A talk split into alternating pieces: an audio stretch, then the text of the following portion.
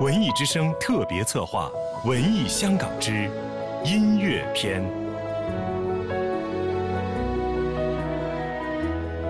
文艺之声，我来表白香港音乐。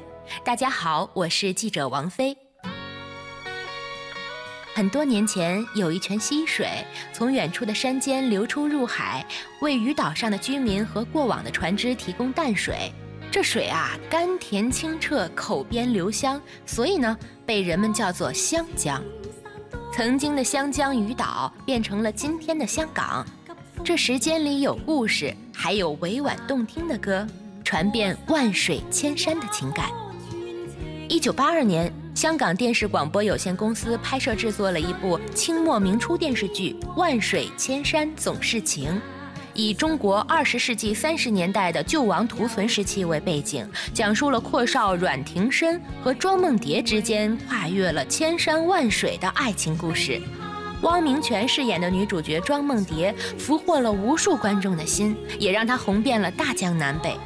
她所演唱的这首同名主题曲《万水千山总是情》，也像神曲一样，在一代又一代人的耳边回旋，并且时常的被后辈翻唱。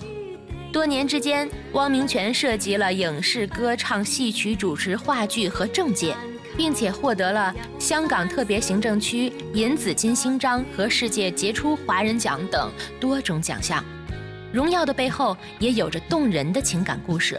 从一九八五年开始，汪明荃患上了甲状腺癌，后来他又发现了乳房的肿瘤。